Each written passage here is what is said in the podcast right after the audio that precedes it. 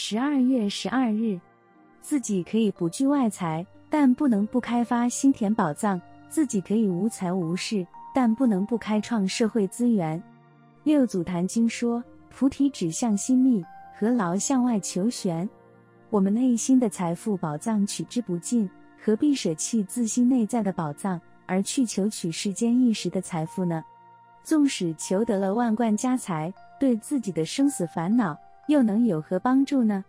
唐朝的大珠慧海参访马祖道一，马祖问：“来此何事？”大珠答：“求佛法。”马祖呵斥道：“你自己的宝藏不用，老远来跟我求什么佛法？”大珠不解，问：“我的宝藏在哪里？”马祖说：“现在问我话的心，不就是你的宝藏吗？